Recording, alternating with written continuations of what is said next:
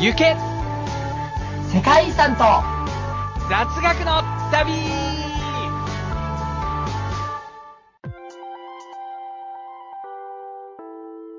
皆さん、こんにちは、こんばんは、そしておはようございます。栄養ドリンク飲んでタウリン2000、ユスです。 飲んでタウリン2000。なんだよ、それ。それ自分の中でタウリンメーターがあんのかよ。いいから。通常タウリンいくつあなたは誰で すかなんだよ、それ。あなたは誰ですかぼ僕はチャイと言います。はい。はい。ホームページリニューアル、セカザツリニューアルおめでとうちょっと待って、自分で自分のおめでとうみたいな雰囲気イエだーなイ。アートワークすげえ声割れてん な。 マジか。マジか。そうか。いやいや、リニューアルありがとうございました。皆さんのね、多大なるご協力のおかげでですね、はい。素敵なホームページ、今リニューアルが完了しましたので、ぜひぜひ覗きに来てくださいと。今、ステッキって言ったえステッキーなんて言ってんなんか。なんで棒話進まねえな。が出てくんだよ。杖だ、杖だね。まあいいや。わかった。じゃあ、ちょっと話進めようじゃないか。ほうほうほう。まずね、あの、この番組の紹介をしていきたいと思いますよ。はい。こちらの番組は、冒頭に少しだけフリートークをさせていただいて、その後、世界遺産を紹介するコーナーをやります。はい。で、その後で、雑学を紹介するコーナーがあって、さらに皆さんのお手紙を紹介してエンディングに入ると。そういはう形でやっております。なるほど。うん。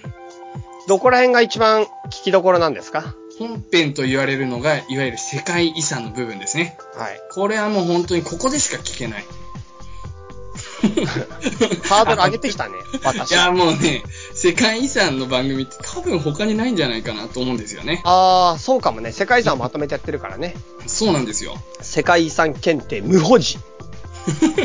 何が無保持だ 世界、まあ、チャイクはね、将来の世界遺産マイスターですからね。 そういったあ形と3点だったんだよ。 ちょっとこの話してなかった、そういえば。た。その話するのか。はいはい。あと3点。あのね、うん。あと2問だったんだけど、俺もう本当に分かった結論。何セカダツだけじゃ合格できない。セカザツだけで試験に臨んだら、ギリギリで2級落ちたって話。そうです。あのね、結局システムみたいなのがすごいやっぱり問われて、うんうんうん。なんか配点が確か30点ぐらいあるんだけど、システムみたいなとこで、半分ぐらい配点があったんだよね。うんうんうん。そのうち8点しか取れなかったからね。あー、やばいね。やばいよ。だからそこら辺のとこだよね。もう本当に。あとは普通に、うん。普通の世界遺産のところはでもね、結構実はいい感じでいけるから、もし2級をセカダツだけで取ろうと思ったら、うん。その世界遺産とはっていうシステムみたいのをがっちり勉強しといて、いけばなんとかなるかもしれない。なるほど。もしかしたらもしかするかもしれない いやいやいやいやいい。でや。ももう9月に受けて今度こそ2級取るから、これもう次はまあガチで、もうちゃんと勉強する。なるほど。もう次取るから。もう9月ってすぐ、すぐじゃん。だって俺勉強する範囲そこだけだから、なるほどね。あと3点分だけだよ、なんとか。なるほど。じゃあちょっとね、僕は受けませんが、あもうの、今日申し込んできて5040円もう一回払ってきたよ。僕あの、基本情報技術者っていう試験を10月に受けますよ。うん。いや、資格試験はね、すごい好きなんだけどね。なかなかね、時間ができたうらん。。別に俺好きなわけじゃないんだけ ど、なんとなくちょっと興味本位でやってみたら、落ちたからちょっとシャレになんなくなってきた。 セカンドパーソナリティとして。なるほど。そういう意味で言えば、雑学検定みたいの僕も受けなきゃいけないのか。そうですよ。あー。アロマテラピーそう検定ぐらいからやっとけよ。かちょっとアロマテラピー検定の人に失礼だろ。いや、じゃあなんか、なそんういうとなのく全部受けてけよ、とりあえず。え雑三学国試験定とかさ、 雑学はだってえも雑学不利じゃない無限じゃん。 う、無限だよ、無限だよ。じゃあそうか。でも得意分野があるっていうのはいいかもしカれなラいーコーディネーターとか全部やってけよ。え、そこら辺、まあ、まあまあガチなやつじゃん、しかも。 そうだよ、そうだよ。まあいいや。そういう感じですね。じゃあまずちょっとフリートークに入っていきたいと思います。はい。いや、もう今日ね、冒頭でね、今紹介したいメールがたくさんあるっていうかね、おお。早速読ませていただきますよ。はいはいはいはい。チャイチャイセミナーについてです。おい、チャイチャイの夏が終わったよ。そうなんだよ。チャイチャイの夏。これ、振り返らねばなるまい。そうですな。セミナーを一応東京、大阪と、あとは九州。そうだね。やって、やってもらったので、はい。今日、まあ、感想、実はね、うん。ものすごい皆さん書いてくださってさ、そうなんだよね。本当にね、ものすごくたくさんの励ましと、あとはなんか良かったって言ってくれた感想いただいて、うん。すごく嬉しいんですが、メールまでさらにそうなんだのよ。方からいただいてるんですな。僕の方で選んだやつをちょっと読ませていただきます。はい、お願いします。はい。まずは、遅くに失礼いたします。参加させていただいた大橋です。おー、さん、えーチャイさん、ユッスーさん、先日はチャイチャイセミナー大阪、お疲れ様でした。参加できて本当に良かったです。ありがと宗教に関しての理解ですが、特に宗教多元主義、共存し理解を深めるという点で、現代と結びつけて、価値観の違う人、宗教の違う人をどう理解するのか、いろんな種類を受け入れ、適者生存していくことが、自分たちにとって豊かであるといったようなお話は、とても共感し、自分の捉え方も変えていこうと思いました。う。なんかすごいいい話に聞こえんな。すげえ、まあ、俺がさずっと聞いてたからわかるけどさ、う初めて聞いた人、なんかえらい難しく感じるかもしん、いれなやいでもな。ものすごいいい話だったような感じだな、今のこのレビュすー。ごいね、よくまとまってらっしゃる。はい。はい。えー、カザフスタン人の財布のお話も、価値観の違いをそう受け取るのか、と感動いたしました。これすごく人気がありました。なんか皆さんがアンケートで本当に書いてくださったの多かったな。そうだね。途中のエピソードトークだったんだけどね。間間に挟んだんだよね。そうだね。うん。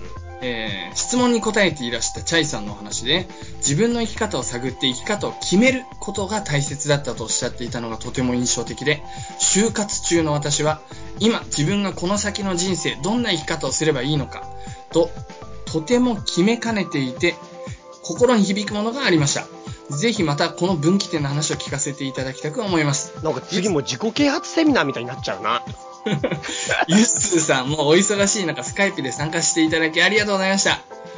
ほにゃららの話は、なんでそこはほにゃららにしたんだ よ。スマホにゃららにさせていただきますよ。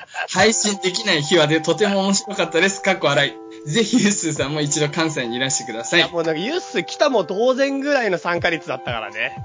ずっと言いました。オンラインでがお大画面にユース出る出るんだよね。そうそうそうそうそう。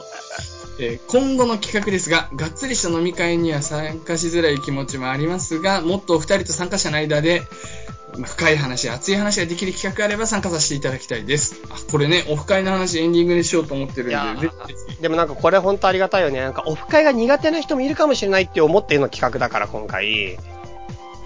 あの、話を一方的に聞くっていうだけの企画っていうことなんだけど、多様な繋がり方を模索していくってことで、今回ね、うん。すごい成功した感が出るね、そういうふうに言ってもらえると。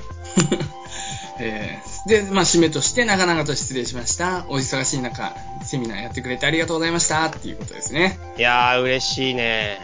で就活してる段階で、この文章力、すごいね。体力、うん、いいとこ生きる。賢いな。うん、素晴らしい。天才。いきます、次。あ、もう次行くんですか。東京の、東京の方行きますよ。東京も東京はいね。ゆっすーさん、ちゃいさん、こんにちは。磯野と申します。お、磯野さん。いつも楽しく拝聴させていただいております。先日のチャイチャイセミナー in 東京に参加させていただきました。その説はありがとうございました。こちらこそだね。こちらこ そだよ。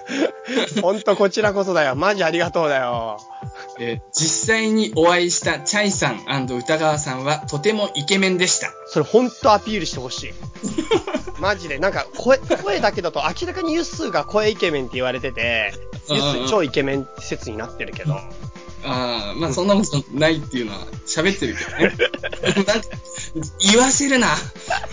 ちなみにね、えー橋本さん、こうも書いてくれてます。橋本さん誰、誰、ちょ、待って、誰のメール読んでんの磯野さん。ごめん、ごめん、ごめん。磯野さん、こうも書いてますよ。画面越しのユッスーさんもイケメンでしたよ。かっこ笑い。かっこ笑いイケメン、かっこ笑いってやられるともう全然台無しだな。俺、笑い取ったぞ。ユッスーでも超面白かった。ユッスーのコーナーがすげえ良かったんだよ。これね、ほんとひどい振りなんですよ。チャイが、すげえ真面目な話をして、あなんかもう疲れてきたな。ユッス ー。そうって、急に無茶ぶりで、じゃあユッスーなんか面白い話してみたいな感じで、話をさせて、うん。まあ、それなりにね、話してる途中で、ユスもういいや、また後で、つって、画面切っちゃうんだよ、この人。本当信じられない。いや、でもね、なんか俺のセミナーがガチすぎて、シーンとしちゃうんだよね、やっぱり。話が。そうだ、それも多少あったかもしれないね。その時にユッスーが超くだらねえ話してくれるから、マジ和む。 いや、まあまあまあまあ、大変でしたよ。でも楽しかった。えーお話もいつも以上にとても興味深く、今まで自分が触れてこなかった宗教、かっこ信仰、占いが世界史と密接な関係を持っているということを実感しました。実感したのか。歌川さんユッスーさんの余談コーナーも非常にコミカルテクニカルで良かったです。テクニカル。ね、歌川くん、東京セミナーには来てて、うん。社員のセミナー終わって皆さんアンケート書いてるとき、うん僕歌川くんでずっと雑談してたんだよね。うん、知ってる知ってる。そう、それ会場に流れてたんでしょ流れてた。そのことだよね、多分ね。ここら辺は。ああ、そういうこと。いや、でもでも途中のだと思うよ。途中のユッスーコーナーの、要するに青年ユッスーの主張やってとか言って、ユッスーがいきなり僕が総理大臣になったとか言って、あ、そういうことか。なあるほど。とはなんか歌川くんの写真の解 説、自分の写真見て、なんすかねっつってさ、どんどん解説していくやつ、あの、歌川くんはね、全然テクニカルじゃなかった。コミカルじゃなかった。あれでもね、あれ結構本当にどんな写真撮ってるのか気になるの中で、歌川の写真が最昔のものから最新のものまでがコンパクトに、歌川にしては相当コンパクトにまとまってた から、あれ結構俺は良かったと思うよ。あ、そうなんうだ。んえーまだ続きます。はいセミナー後の飲み会も皆さんと美味しいお酒を飲めてとても楽しかったです。根がシャイなため、なかなか皆さんに話しかけられず、もどかしい思いをしましたが、僕も頑張って、チャイさん、ユッスーさん、歌川さんのように、フランクに会話ができる大人になりたいです。かっこ笑い。あ、これは申し訳ないやつだ。これね、うん大阪でもやるっつって、俺大阪体調崩してやんなかったから、大阪の人からがっくりしましたってメール来ちゃってさ、そうだったんだ、飲俺み。会がないと聞いてがっくりしましたって言われちゃってんだよね。東京だけしかやってないから、まあ大阪の人たちごめんなさいだけど、なるほでもど。俺らもね、人見知りだけど、なんかみんながやっぱ慕ってくれて話しかけてくれるからできるんだよな。俺なんか本当に、マジで未だに職場に友達一人もいねえから、っていうかね、俺らもって言ったけど、うん君と歌川くんね、そうそう好きなのは、僕全然違うから。あなたたち、シャイすぎる。実際俺、マジでフランクになんか全然いけて ない。もう、職場のシャワーのガスの位置をうん、誰にも聞けなくて、うん。冷水シャワーを3ヶ月浴び続けた男 だから。どんな環境 だ。いや、でも、僕のね、あの、職場の友達を二人に紹介してみんなで飯食い行った時も、歌川くん、あまりにも顔色悪いから、俺本当に、こいつ体調崩してるなと思って、本当に心配してたの。あれでも本当にインフルエンザを温泉で吹き飛ばせっていう話題もあったしな、ちょっと。あったあったあった。だイかンらフルエンザになりそうなら温泉で吹き飛ばせるっていう俺の説で、歌川はそれを買って、ダッシュで温泉入ったんだよな、俺ら。 それでだからもう、あ、やっぱぶり返しちゃったのかなと思ったら、実は大丈夫だったっていう。しかもインはいフルエンザ温泉で退治できたよ。余談はいい。余談はよろしい。まあ、とりあえず俺と歌川くんは、全然フランクに会話できない。なるほど。まあそんな感じですね。本当にそれは本当にそう。はい。今後も番組楽しみにしてますので、お二人とも体調にはくれぐれも気をつけて頑張ってください。それでは、あ、嬉しいね。えー、どんどんいきますよ。はおお、ありがとう、ありがとう。い。次はね、あの、もう、みんな大好き、みんなおなじみ、ブルーモスク。うわ、ブルーモスクさんに会えたの嬉しかったな。あ、俺も画面越しだけど会えてよかっいた。や、マジで、ブルーモスクさんしかもお土産くれてさ、マジか。何くれたか知ってる紅茶入校。入校うん。イエメンかなイエメンかオマンかで買ってきた入校。本物の入校ロードで買ってきた入校。マジでくれたの。すげえ。すげえ嬉しくて。うんで、その入校、九州旅行に持ってって、うん。入校体験って言って、みんなで入校の匂いを嗅ぐ体験やったん だ。うん。だから宗教セミナーやって、入校体験やって、もうほんとガチの宗教じゃねえかみたい な。でもすっげえいい香りがして、ほんと神秘的な匂いになったよ。すごい。いや、ブルーモスクさん、さすがだね。さすがだよ。この人はね、もう、ミスせか雑って感じ。え、ブルーモスクさん。あ、そうか女。性でしょえ女性でしょとか言っえて。女性、お前、あいやあったってか画面越しでガチで会ってんだよ。すごい顔ちっちゃくてさ、あの、女性だなってぐらいしかわかんなかったんだよ。え、それ顔ちっちゃいっての、ごめん、なんかわかんねうえ。ん。褒め言葉で言ってんのかと思ったら、そういう意味か、画面のことか。そうそうそうそう、画面のこと。うんうん。じゃあまあ、とりあえず行くよ。はい。えー、いつもね、ほんと素晴らしいメールだから読んじゃうんだよね。うん。チャイさん、ユッスーさん、こんばんは。チャイチャイセ、チャイチャイセミナーに参加して、今帰宅したところです。セミナーではチャイさんの熱い宗教の合間に、ユッスーさんの面白トークがあって、まるでセカザツのラジオの中に自分が飛び込んだみたいな不思議な感覚でした。まさにでもそれだったから、企画的には。あれ本当にね、不思議空間だったよ、実本際当。に飛び込んだ感じだよね。世界夏空間だよね。うん。えーいつもラジオで聞いているお二人を目の当たりにして、芸能人に会ったような気分になり緊張しました。そして、集中力が低下して、チャイさんの素晴らしい宗教トークは半分くらいしか頭に入りませんでした。すいません、後で勉強します。あ、プリントね、もう全部でスライドうんうん60枚分のやつを20枚印刷して配ってるからね、資料。なんそれ、それで勉強するって書いてあるね。はい。質問を求められましたが、緊張していたので、面白い質問の一つもできなくてすいませんでした。いやいやいやいや。俺、そんなブルーモスクさん、なんかしゃちょっと質問してとか言って、そう、池石名指しだもんな。基本名指しね、ユス。あとな、最前列のやつとか、フルネームなのにさ、名指し出してないんですよ。 そうそうそう。あと、エビス谷ね。まあいいや。えーこの度は、チャイさんの熱い、いや、ちげえよ。ちょっとなんか、いいんだよね。いや、えこの度は、チャイさんの熱い宗教トークを間近で聞いて、改めてチャイさんのプレゼンのスキルを、100分の1でいいから分けてもらいたいと思いましたし、ユッスーさんの今後の目標やそれに対する熱い思いを聞けて、自分も目標に向かって頑張ろうと思いました。最後に、歌川くんについて写真の感想は半分ハテナですが、セカザツ畳ファミリーの重要な人物ですから、ぜひともスカイプで現れてほしいです。また、重要人物ですからって、だから仕方なくってこと仕方なくだよね、これで。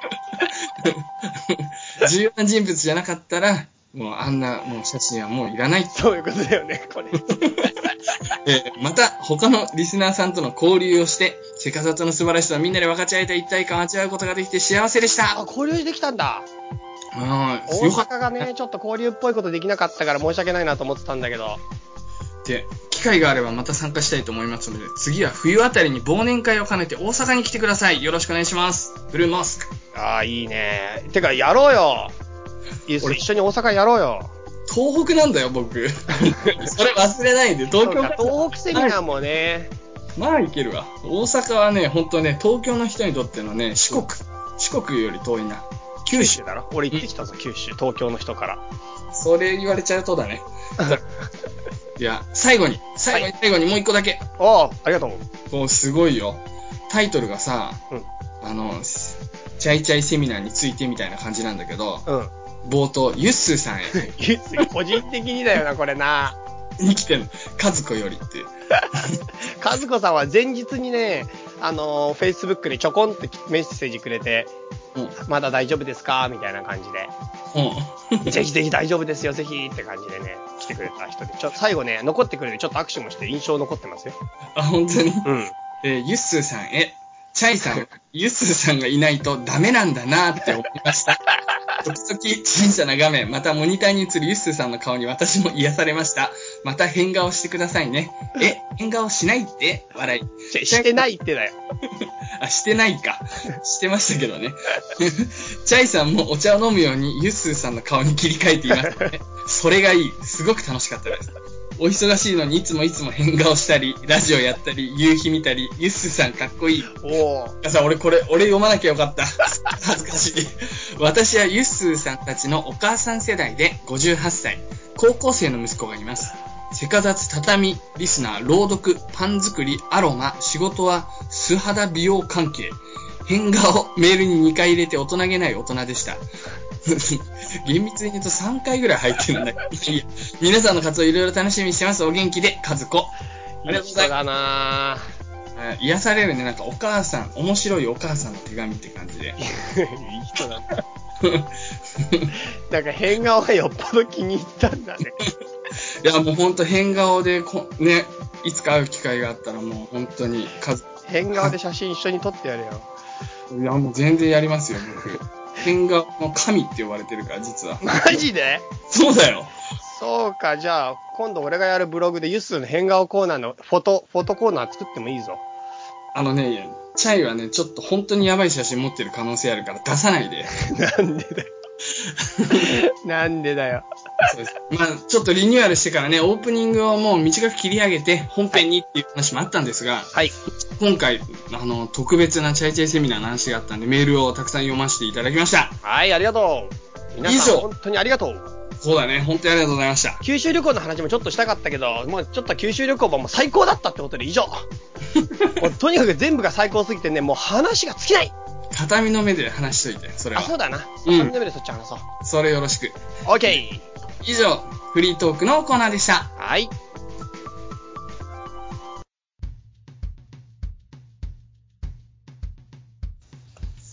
はい。じゃあ、本日紹介する世界遺産、行きましょさあ、本編です。う。はい。えーとですね、今日はですね、うん。これ、行きたいなと思ったのはね、ハワうイ、ん火山国立公園。ハワイの火山国立公園うん。へえ、ですね。なるほど。はい。えーと、アメリカ合衆国の世界遺産になりますということで、自然遺産です。はいはいはい。で、1987年登録。登録基準がうん。 8です。はい。ごめん。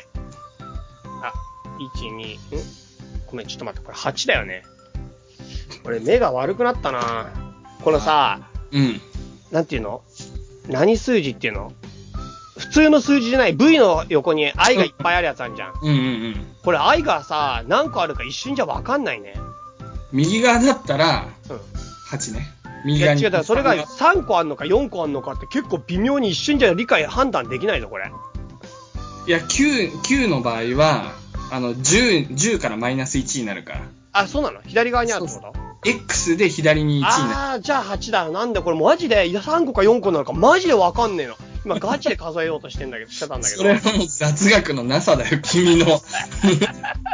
それぐらい当世界遺然だ。産もなければ雑学もないパーソナリティじゃねえかよ、も う。なんもねえよ。なるほどなんもねえ8番ですね。はい、8番です。ということで、はい世界遺産の登録基準8を読み上げたいと思います。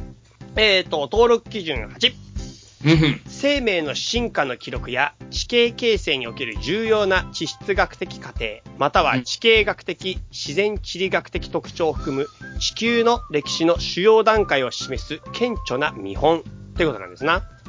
これだけなんだよね。はい、これだけなんですよっ。てことは景観が素晴らしいっていう、あの、いつものやつは入ってないんだね。これはそうですね。ちょっと詳しい説明も読んじゃいますよ。はいはい。地球の歴史の主要段階を示す遺産ということです。うんうんうん。で、まあ、一般的には地形や地層だけでなくて、恐竜や古代生物の化石遺跡も地球の歴史を示すものとして、この登録基準を認めることがあるよ。まあ、認められるよってことなのね。うんうんうん。うん。で、他にまあ、例えば、このハワイの火山国立公園以外だと、アメリカのうこの前、ユッスーと大変最初の方で話題になったグランドキャニオンなんかもこれです。話題っていうか、トラウマだよ。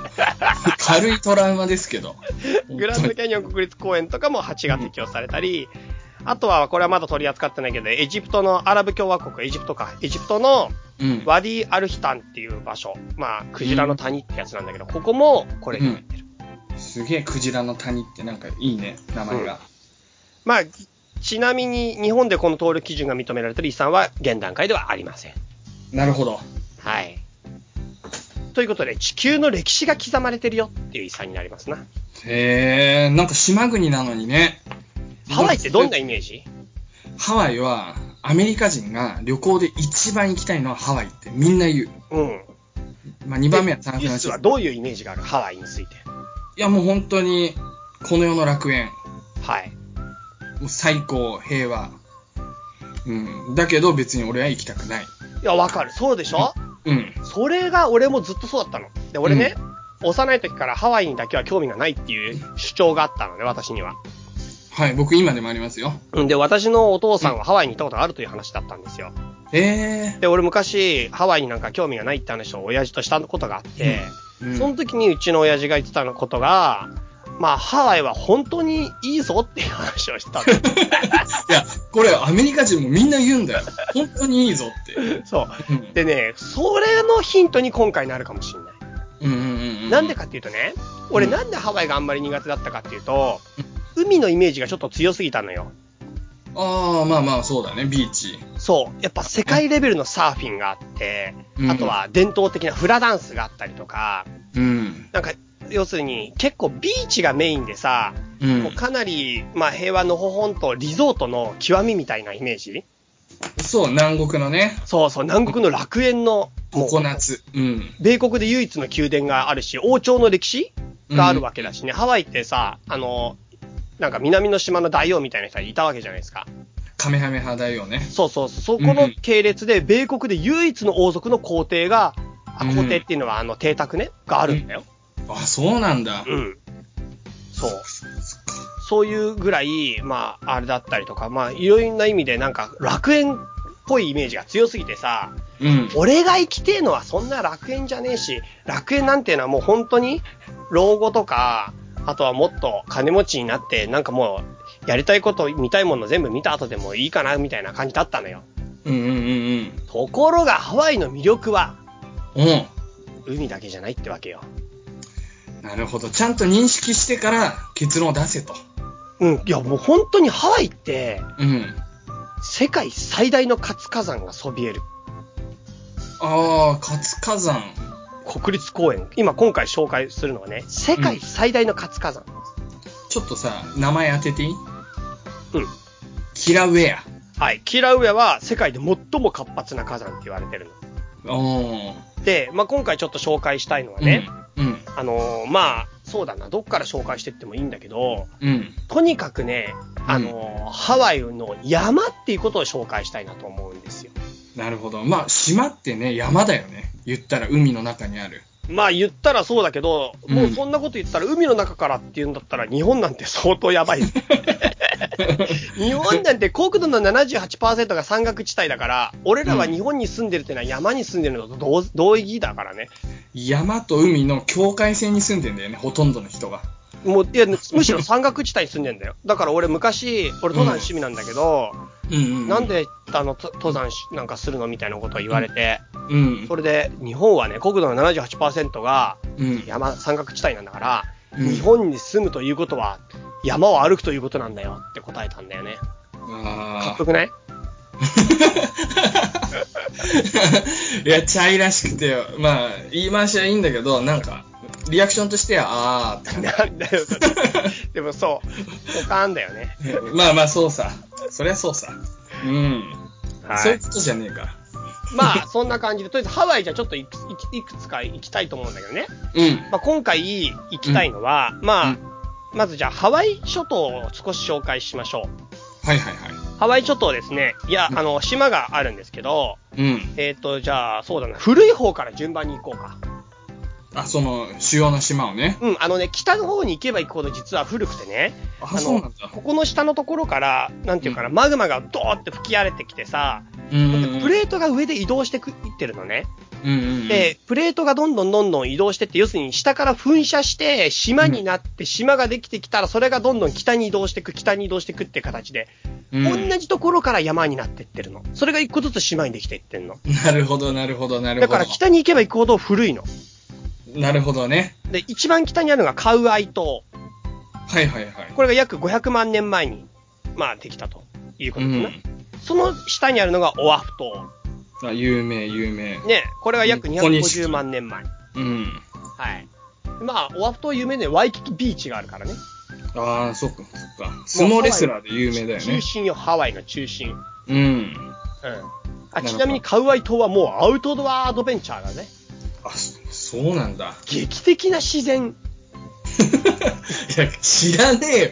劇的な自然ってなんだよ。ちょちょ、もうだって書いたんだもん、ホームページにハ ワイの。ハワイの最北端に位置する最古の島で劇的な美しさ を誇る、あー巨大な自然と忘れられないアウトドアアドベンチャーが待っていますって書いてあるよ。いや それだったらわかる、 文章として。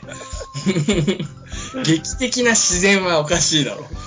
まあいいや。まあそんな感じで、オアフとね、あ、あごめんごめん、カウアイとオアフと、次がモロカイ島ってやつ。もろかい。うん、これが約150万年前。うーん。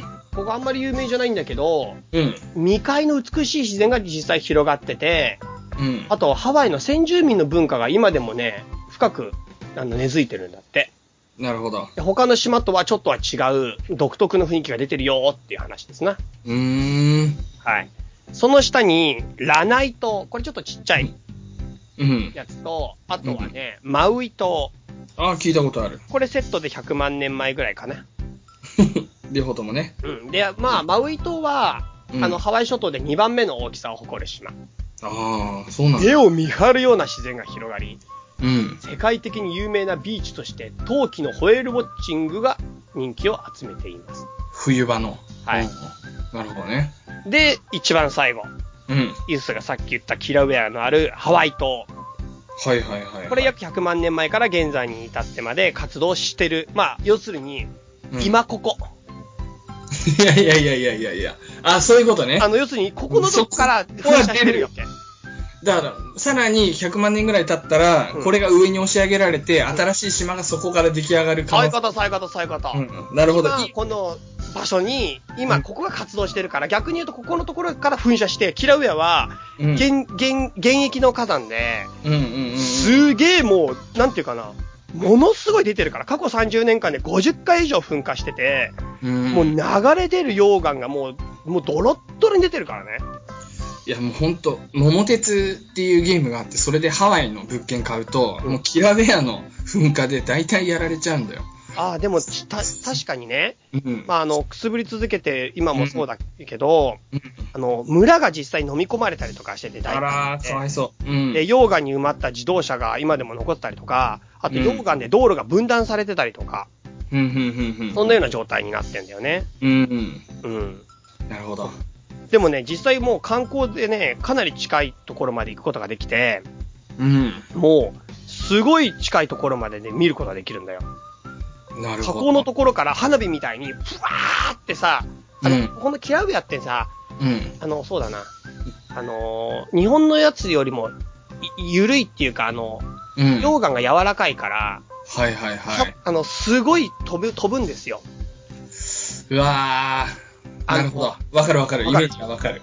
それだから、すごい花火みたいに綺麗に上がったりとか、溶岩もドロドロ溶けるから、うん。もうう流れるんだよね、赤いマグマが。わそう。ー。それはすごいな。なんか、あれ、ターミネーター2みたいなことでしょいや、わかんねなるほど、そうだ。歌川くんに言うべきだった。え。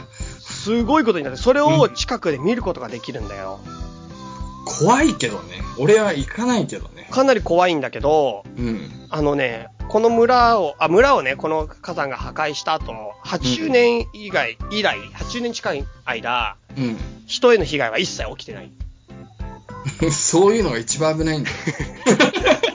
その考え方一番ダメでしょ。なんかでも一応なんかね、うん。今はね、溶岩の流れ方が予知できるらしいよ、ある程度。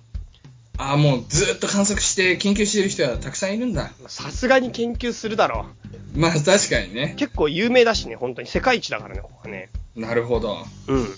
そうかそうか。みち、ちなみにこのキラベから流れてる1000度以上の熱い溶岩が、うん。直接海水に流れ込んでるから、うん。 そこのところから急に冷やされて白い煙がふわーって上がって、遠く離れたところからでももう、深淵なる雰囲気がそこに出てたりとか、あすごあいことになってんだよ。なるほどね。うん。そうかそうか。日本もね、新しい新島とかいうのができたもんね。噴火あで。今もでかくなってるとこあるな。あれもすごいよね。やっぱありれやばいだろ。あの感覚のもっと大きいやつ版でしょきっとね。今も、うんそう、どんどんどんどん新しくできてきてるんだよね、そこ。うん。そう。そう。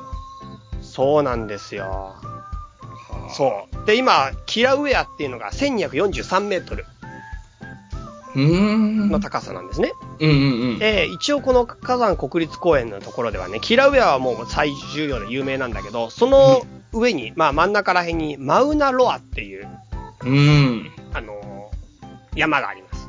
うんうんうんで、まあこのマウナロアっていうのはですね、うん。うん。実は、あれですよ。海底部分にまで裾野が広がる世界最大の活火山と言われていて、うーん。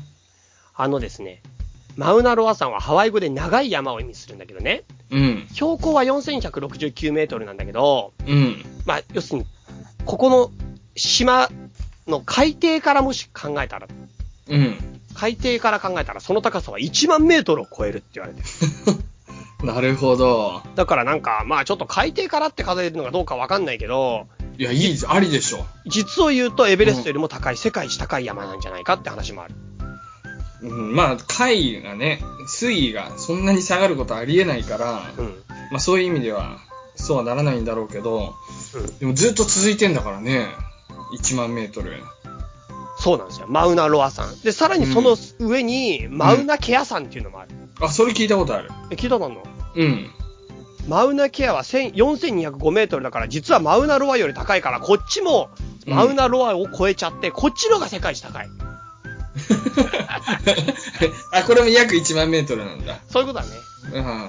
その海のね、底の深さ同じぐらいってことだね。そうだね。でもなんか、なんかわかんないけど、世界遺産検定の一級の教科書にはマウナロア山が取り上げられてますな。なるほど。マウナケア山の方が高いんだけどね。うん。そうですか。うん。はいはっていう感じなんですよ。ということで、まあうん主に3つのこうのん山がある火山国立公園ということになっていて、い。うん。まあとにかくね、あれですよ、この、すごい、ホットスポットって言われてるんだけど、あの火山 がし出るところ、同じ言葉なんだ、あれと。同じ言葉なんですよ。うん。これ、そう要ですするに火山が次々と海底から出てくる、マグマの通り道のこと福島の人聞いたらちょっとドキッとするぞ。あ、そういうことうん。そう、このマグマが下から出てくる場所をホットスポットって言って、このホットスポット自体は、うん。動かないんですよ。でも、プレートが、その上のプレートが動くから、うんうん、うん。今。のホットスポットはキラウエアとかここら辺にあるよって話なるほど。はなんですな。いはいはいはい。まあ、はいそういう意味でね、なんか、何が言いたいかっていうとさ、うん。ハワイといえばもうなんか、サーフィンの、うん。もう、なんていうか、海のリゾートのさ、うんそういった楽園のイメージから、うん。地球のこの太古の脈動を感じる、うなんか、地球の呼吸のダイナミズムなんです、ここは。ん。なるほど。っていう話なんだよ。うんうん。今ここっていうのもね。そう、だからなん今かに、すればわかる。俺は海より山派だなとかさ、山派、山派の人はハワイに興味ねえなって気持ちがあったのよ、俺は。うんうんうん。でも、山派だったら絶対行かなきゃみたいな気持ちよ。うーん。逆に。なるほど。 だからハワイは、もう、そういう意味ではすごい感覚、感覚変わったんじゃないみんな。みんなって。っていうかみんな初めっからハワイそんな嫌ってないだろ。あそういうこと。いや、なんか、 そもそも。海だけだと思ってたのが、うんうん。もう、山、山なんだよ、ここはっていう。山の魅力がもう勝るとも劣らんぞと。そういうそこれと。が言いたいのね。すごいよってことだよ。でもさ、うんこの山たちってさ、確か車でかなり行けるんじゃなかったっけいけます、いけます、かなりいけます。それが面白いよね。なんか4000メートル級を車で確かほぼ頂上まで行けるって聞いたんだけど。あのね、ハワイ島の中心街がカエルアコアっていうんだけど、うん。そこから車で約2時間30分、河口の周りを周回する道路もある、うん、溶岩を見るツアーも大人気、ただ、あの、高山病がね、3000メートル超えちゃうから、車でベーンって行って、うんその、気圧に慣らすのが相当、なんていうのかな、慎重にやんなきゃいけないとか言って。そうなのうん。そうよ。マジかよ、俺もう本当今、それに今敏感だ から、飛行機頭痛っていうやつもこの前になって、大変な目にあったから、ちょっと、それ、本当にやばかったな。チャイ終わったな、もう。あれもう1週間ぐらい頭痛取れなくてさ、うん。もう CT も取ったしさ、うん。マジあれ本当にマジでやばかったからね、飛行機頭痛。いや、もう本当に、ご愁傷様っていうもうか。飛行機乗るなって言われたから、医者に。マジ意味わかんねえよ。日本だな、もうずっと。いや、もう、カヌーで移動する、今度から海外。 そんな話はね、ななんかね、うん、すごいね、試練が待ち受けてるね。いや、本当に、なんとかするよ、でも。そうだね。はい。そうですか。そんな感じですな。はいはいはい。はい。ということで、本日紹介する世界遺産は、太平洋の真ん中の活火山、ハワイ火山国立公園でした。はい、紹介した世界遺産でした。はいお疲れ。お疲れ。ういさあ、ユッスーと行く雑学の旅の時間です。おい、雑学検定一級ユッスーさん。いやー、一級のユッスーです。えー、というわけでですね。雑学検定ってどん、雑学検定ってでも本当にあったらさ、どんなの出んだろうな。いやー、なんかね、多分ね、うん。クイズ王みたいな人が強いんだと思いや、そうだよね。てか、クイズ王って雑学検定だな、よく考えたら。う。そう、あれ、そうだと思う。ユッスークイ、ユッスーウルトラクイズみたいなの出れば出ても全然勝てないけど、でもあの、ゲーセンとかに、時々入るときは、ああ。クイズのやつをずっとやってる。まあ、それでいいんだよ。そんなの、うん、クイズマジックアカデミーっていうシリーズがあるんだ。まあいいや。行くよ。今日はね、はい。もう本当にね、そういうお手軽な雑学を皆さんに、ちょっと話したくなるけど、話してもリアクションがもらえないみたいな、その程度のやつを紹介していきたいと思いますよ。はい。まず、北枕。北枕ってさ、はいチャイどうどういうイメージなんかあれ血行が良くなるらしくて北枕にすると地球の時期の関係で、はいはいはいはい。 S と N のかかけ関係で北枕が一番いいんだって血行にはいはいはい。だから北枕で寝ると安眠できるって聞いて北枕にしようと思って っていうかさ、一般的な話をしろよ。枕は、なんか死者とそうお葬式と一緒だから、うん酒みたいな、そういう話をしてほしかったのに、う俺がこれから話すみたいなことを言うのんだ って俺に聞くからだよそれどういうイメージっていうから俺はそういうイメージよなるほど、一般的にはってつける、これから。あのね、ともと北枕っていうのは、うん釈尊が、うんまああの、ブッダが、はいまあ、死んだ、入滅した時に、頭は北を向いて、顔は西を向いていたっていうところから、こういう北枕のを亡くなった方にするっていう文化が生まれて、それをなんとなく生きてる人がやるのはな、みたいな感じで避けられてるけど、うなんと、じ地球の時期の関係で、んうん頭が血行が良くなると。俺が言っちゃったじゃんそれそう本当にね、びっくりしたけどね。本当に。いどうですかはい。もう、なんだこれこのこのすどどぞぞものすごい滑り感出しちゃったないやいやいやいやいや、こういう感じでやっていきます。はい、続いていきます。なんと、ノストラダムス。はいね。僕たちの世代はもうノストラダムスのこと、結構マジで不安に思ってたよね。こいつの予言あをあ。ノストラダムスね俺だから本当に当時貯金すんのやめたもんああ、そう買い切ろうと思ってそしたらいきなりさノストラダムスより外れてさマジ一問だし2000年ビビったよ そそれが2000そ年の問後題。貯金始めてでも結局テレビであのこの前ラジオとかで言ったな林先生が貯金なんてするやつはバカだみたいなの聞いてまた貯金やめてで最近でもなんかちょっとやっぱ将来について多少の貯蓄は必要だろうって思ってまた貯金始めてなんか結局やってし何の話だこれちょっと待って、林って何そんな使ってんのえ使ってるってことそれとも畳預金、た畳貯金みたいなことなのえ、誰畳じゃねえや。あの、タンス預金みたいなことしてんのえ、何の話林先生。じゃあなんか、お若いうちに貯金をしちゃダメだって話でね。ああ、なるほど、な要るすほるにど。なお金を使い方を、要するになんか学んでいかないと、るほど、なるほど。あ、あのも、要するに結婚とかしたりとか、あとは年を取っていくと、お金を使う、あの、使うことを学べるチャンスがどんどん減っていくから、う、OK 若い時にいろんな風にお金を使ってけと。若い時から保守的に生きるなっていう話。分かったか、分かったか、話戻すわ。 で、あの、ノストラダムスは、大予言の本が確かにね、べ大ベストセラーになったんですよ。はい。そのせいで、もうずーっとね、あの、みんなそれに囚われたんだけど、実は彼は、うん。ものすごいグルメで、うん。もう美味しい料理は体にいいっていうことで、うん料理の本を書いてたんですね。へあとは化粧の本とか、美容、美容の本、女性の美容の本、え、ノストラダムスって女男男。ノストラダムス男なんだけど、なぜか、その女性のための、やっぱ女性が好きなもの、女性が好きノストラダムスが。 女性好き女性が、いや、多分好きだと思うよ、こいつ。で も、女性が好きな美容とか、ジャムとか、そういったものとか、あと、占いの本。まあ、占いって言っても、あの、先生術。をさらに医学に取り入れて、で、病、あの、医者の真似事みたいなことやったり、うんもういろんなこと、生活の裏え技女、性に受けるためなら手段選ばないってわけ何でもやるベストセラーだ、作家だったんあ、で作家なんだ。す。作家。女性に。に受けるためにかけてる。そう。あと、天気予報もできたって。そりゃ、できないと困るよ。天気予報はマジで今のな感じだったら。そう。いや、でもさ、い気象衛星とかないの中でさ、天気予報やるとかさ、要は、ほんと何でもやるみたいな人だったんだって。だからなんかへさ、なんか占いだけにかけてた人じゃねえんだって。ー。なるほどね。ど。信じなかったよな。っていう話。全然、わかんないね。じゃあもしかしたら占いの本じゃなくて、あれ、料理の本だったかもしれないってこといや、もう料理の本がもっと人気だったら、あの人は料理のイメージだったかもしれない。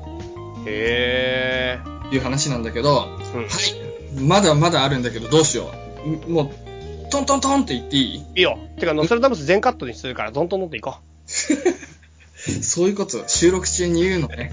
はい。はい、次はね、う。はい。あのね、語源の話。僕、語源好きなんだけれどおも、うおうおうおうおう。どうやってできたのみたいなやつなんだけど、うハイジャックってあるでしょあんん。まハり、イジジャャック、はい。ックいい言葉じゃないけどう、んまあ、あれをさ、文字ってじゃないけど、海でさ、ハイジャックみたいなことに合うことをシージャックとかさ、あ、そうなのバスのことをバスジャックとか言わないあ、バスジャックは聞くときり、シージャックって無理でしょ。シ船ーじゃなくて海乗っとるってもう海賊王の状態 じゃん。それできないでしょ。ちょっと待って、ちょっと待って、ちょっと待って。シージャックはすごいよ。もう。それ本当にできたら、ルフィの夢のやつだな。ぐららららららら。まあいいや、あの さ、実はあれの語源は、イギリスの列車強盗が、ハイジャックって言って、ううん運転手に向かって話しかけて鉄砲を向けてたの。ん。うん。要は、あの、ジャックっていうのが、まあ、欧米、特にね、イギリスとかで、結構、あの、一般的な名詞、日本でいう太郎みたいな感じだから、うん。そう、よう太郎とか言いながら、 まあ言わねえ。全然一般的じゃねえな、それ。文化の違い、文化の違いが、向こうの人はそれ、ヘイジャックって言いながら、やっヘイてジたャ。ックだったらすごい軽かったな、それ。確かに、はいなんだけどね。はい、ジャック。みたいな感じで、そこからハイジャックって言葉が生まれたから、はジャックっていうのは、そもそも間違ってるっていう話ね。はい、どんどんいきますよい。。は絶対ダメだろ。あのさ、84ってやるでしょ夏場、俺こっち結構ね、あ、スプレースプレースプレあー、全然使ったことない。なんかあれ使うと逆に汗、汗臭くなるって聞いて。ー。いや、全然だね。これ今年俺さ、もう15年ぶりぐらいに買ったんだけど、うん。すげえいいよ。えな、なんで買ったの匂い、大衆自分気になり始めたいや、ちょっとね、あんまりすごい言いたくないんだけど、その大事な、あの、出会いがあったんだよ。それで、駅のキオスク買ったんそだれでけど、気にし始めたのか。その時だけ念のためよ。いやこの時だけつけたんだ。その時で初め、久しぶりに気にしたっていうね。あ本当に、あの、次いきます。その84は、なん、どっから来てると思うこの84っていう名前。知ってるーえー、知らない。これは脇の大きさがだいたい脇のパートスプレーかけるパートが長さ8センチ幅4センチぐらいだからっていうのと人によって違うくないまあ人によって違うかもしれないけどうんあのドイツの方でねうんあのドイツのねバイアスドルフ社っていうところと提携して作ってたんだけれどもそこで有効成分の開発番号が B32 っていうことで四波32だったんですようん。うん。でその有効成分の名前がドイツ語で32文字。さらに、処方箋、その組み合わせが32種類。32種類を使って、まあそういったものを作っているっていう。なんかそういうことで32にえらい縁があるな。ってことは、なんか 4×8 でなんか考え出したいな。あ、脇の大きさって 8×4 だな。みたいな、なんかそんなような感じでできたらしいですよ。うーん。有名なね、僕お酒飲まないけど、壺八これはね、1号店、札幌にあったらしいんですけど、8壺しかなかったと。うん。から来たのが壺八で、みんなね、今夏、あれでしょ蚊に刺されたりすると、まあ大体、うなこわだと思うけど、時には無比を使うでしょ金管使ってる人見たよ、この前。あマジでまあでもね、無れ比の肩こりに話。まで効くから万能薬だよ。あれ、肩に塗っちゃうと眠れなくなるぐらい。絶 対やんない方がいいよ、あれ、肩なこんりで。あれ肩こりが突然入ってんだろうな。あれ、よっぽど肩が悪い人はいいかもしんないけど、あの、適当にやると、ものすごい後悔する。まあいいや。で、無比は唯一無比から来てるんだよね。こんな効果は唯一無比だ。でしかも無比のシリーズで、実はあんま売られてないけど、無二っていうのもあって、これも唯一無二から来てるらしいんだよね。そうなんだ。で、じゃあ、 なんか江戸っ子の関係だと思ってた。江戸っ子は、なんだっけ、火が死になるんだっけそうそうそう。だから、ね虫、なんか虫がとにかく、なんか江戸っ子で、あ、わかった。無比って書いとけば江戸っ子が虫って読めるんだ よ。だから、虫刺されには、あの虫刺されのやつ、虫のやつ持って帰った時に無比って書いときゃいいっていう話かと思ってた。ああ、それ、そ俺がもしその説明したら納得した 絶対しないと思うんだけど、チャイの発想から。じゃあ、初めから虫って書いてきゃいいじゃないか。まあいいや。次ね、あの、アップルのロゴマークあるでしょ、みんな、はいだみんな大好きアップルですよ。本当に。みいんな大好き。や、もうみんな大好きでしょ、アップル社は。あ、そうなんだ。うん、iPhone とかバカ売れしてるじゃん。まあ、それでさ俺はまあいいや。んリンゴ一かじりされてるでしょはいリンゴが一かじりされてるでしょはいはい。ロゴマーク。はい。あれなんでかっていうと、うん。知ってますか俺それね、実は聞いたことがあるけど、結構有名だよね。うん。そうどうぞ。いいよ、喋って。いや、忘れた。あの、リンゴを一かじり、ワンバイトなんだよね。ああ、そう。これが、あの、データのさ、小さい単位がワンバイトって言うじゃんか。うん。そっかけてるって言われてるんだよね。ん綴りの、綴りは若干違うんだけれど、I と Y が違うんだけど、うん。それをデザインしたロブ・ジャノフって人が、うん。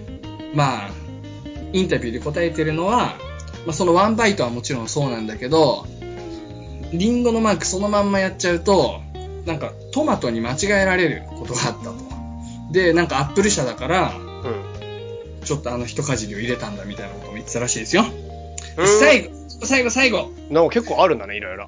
結構あるんだよ。任天堂。はい。みんな、好きだったらいいね。任天堂。ね、任天今堂日、って今何で儲けてんの任天堂って ?DS か。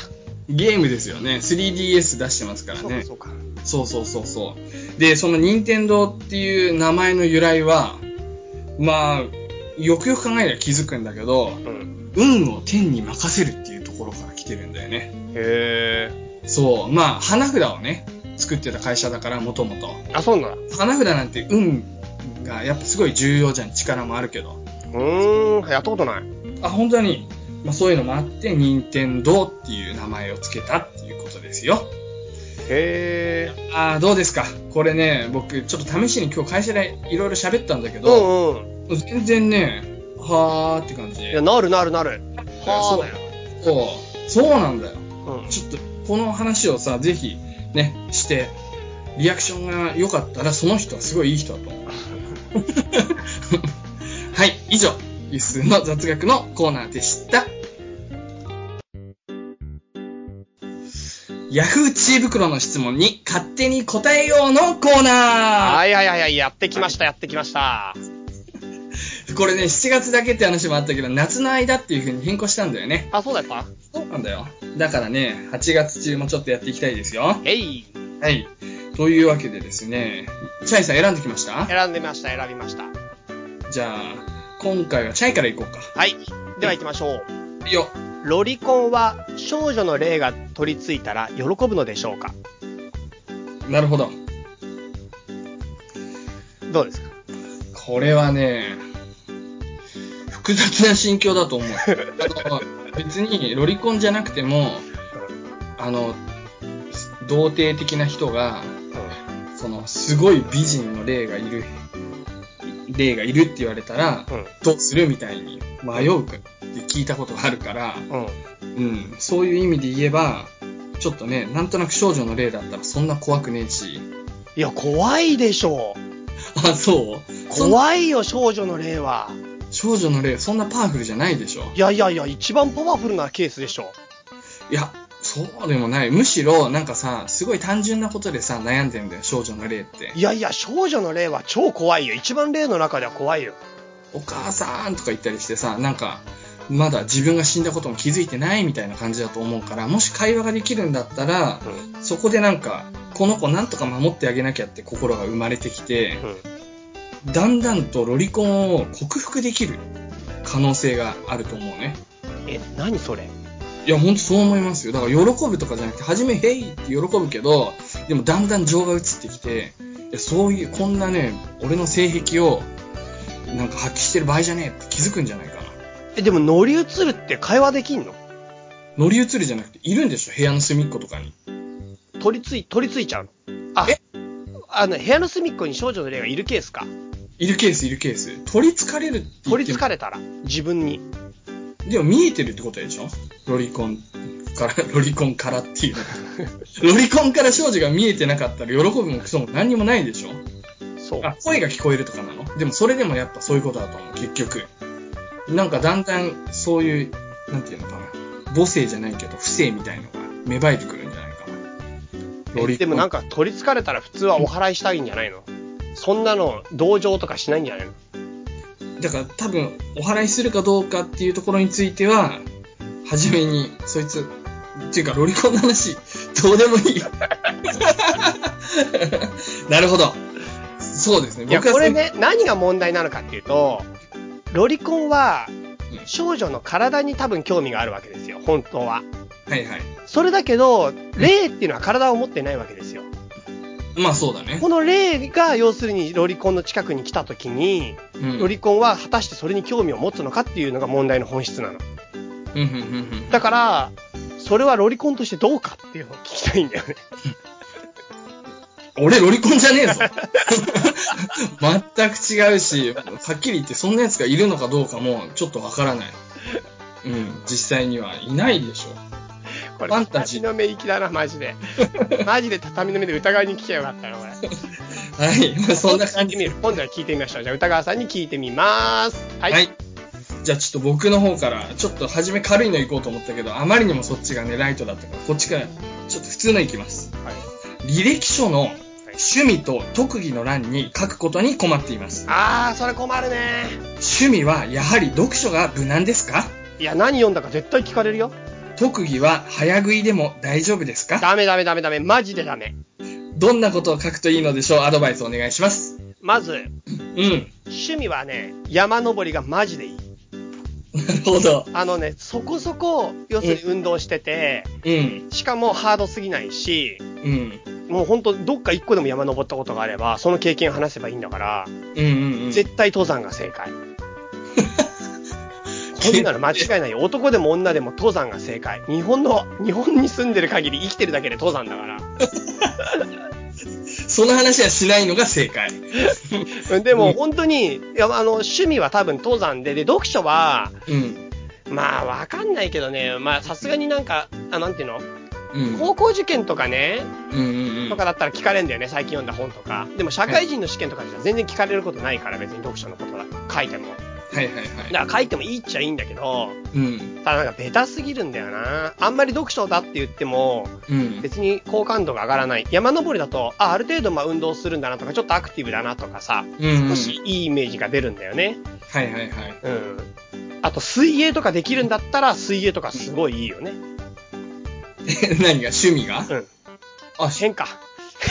僕は将棋がいいかなと思ったん 将だよ棋なんかやばいよ、ダメだよ。将棋はなんかね、やっぱ、すごく忍耐力と、うあと冷静に先を読む力は鍛えられるから、ん。うん。いいと思うよ、将棋。まあでも、将棋だとしたら、うん。まあ将棋、なんかちょっとあれだね。うん目立ちすぎちゃうね。でもね、山登りいいね。山登りが正解だよ、これ、うん本当に。 山登りが正解。じゃあちょっと特技の方は早食いなんでダメなの早食いとかダメでしょって、早食いとか本当にイメージ良くないし、うんうんなんならちょっと健康にも悪いぐらいのイメージ持たれちゃうと、うん。うん。仕事的にはやっぱりもう健康体でないと雇ってもらえないからね、基本的に。あでも、見た目すごいシュッとしてて、実際あの、早食いだけど大食いじゃないですと。いやでも早食いダメだよ。ダ下メ。品な感じがちょっとしちゃう。なるほど。イメーだっジてが何決出しすて、履歴書なのそれ。会社よ、会社。会社もちろん会社ですよ。早食いじゃないでしょ。やっぱ特技は、えなんだろうな、うんこれさ、昔特技で、うんなん。かね、目玉を高速で動かせるって。 あーダメだね。ダメだね。 そうダメ。俺ね、あの、趣味は人間性を見てると思うんですよ。はい。基本的に。はで、い。特技は何に打ち込んでたかっていう、その過去が知りたいわけだから、深いね。目玉を動かすとか、早食いとかそういう性癖的なやつはダメなんだよ。性癖なの目玉を動かす。もう特徴だよ、その人の。性癖なの目玉を早く動かす性癖。いや 特に指が曲げられるとか反対方向に曲がるとか、そういうのは息を長く止められるとか、そういうのはどうでもいいの。はい。うん。そう思いますよ。特技何に書くじゃ、なんて書く俺ね、これ本当にね、あんまりおすすめできないけど、僕は親友作りって書いちゃうんだよね。親友、友達作りとか。まあ親友って言葉がちょっと強いから、友達作りって書きますね。俺は特技はいつもトルコ語って書いて、うん。あとはカードマジックって書いてある一応。へえ、ままああ、あんまり良さそうじゃねえな。 でも、うん。特技は一般ス的にはキルってうん。誰も突っ込んでこないから。うんまあででももね、トルコ語とかはたまに突っ込まれるんだけど、だもうもっと言えば語学だよね。あ、語学学だよ、語学うん うんうん。日本語って書け日本語とか、 から始まってね。でも本当にいいかもしれない。語あ学とっなんかて資、格の欄じゃなくて特技の欄に世界遺産検世界遺産検定持ってますとかでもいいかもね。ああ、なるほどね。資格には書けないもんね。資格に書く仕事もあるかもしんないけど、資格になんか書くとちょっとなっていう仕事の、しちょっとなっていうかあんまり関係ないなって仕事の場合は特技の方に、うんうんうん。あなんかそう、世界遺産詳しいです、世界遺産検定何級持ってますみたいなのが意外にいいかもね。そうだね。なるほど、なるほど。いや、これいいんじゃないですか。はもうい。正解出たね。正解最後ってまいでうのは実は今のね、うあん。の若い人たちの世代の中では結構、あ使わのない大事なみたい、大事な、ああ、そうなんだ。今正解を悟り説悟り世代の中ではワードになってる。え、悟り世代が正解を求めてんのはい。浅い悟りだ な。なんだよね。はい。じゃあそんな感じ若で。者論はまた今度にしよう。はい。うん、若者好きよ。はい。じゃあ、チャイ君、どうぞ。はい。軍手はどこに売っていますかえすげえやばいな。なんだよ、それ こいつすげえやばいな。マジで売ってない店探す方が難しいぞ、軍手なんて。そうコンビニ全店舗売ってるからね。 軍手、マジか。そうか。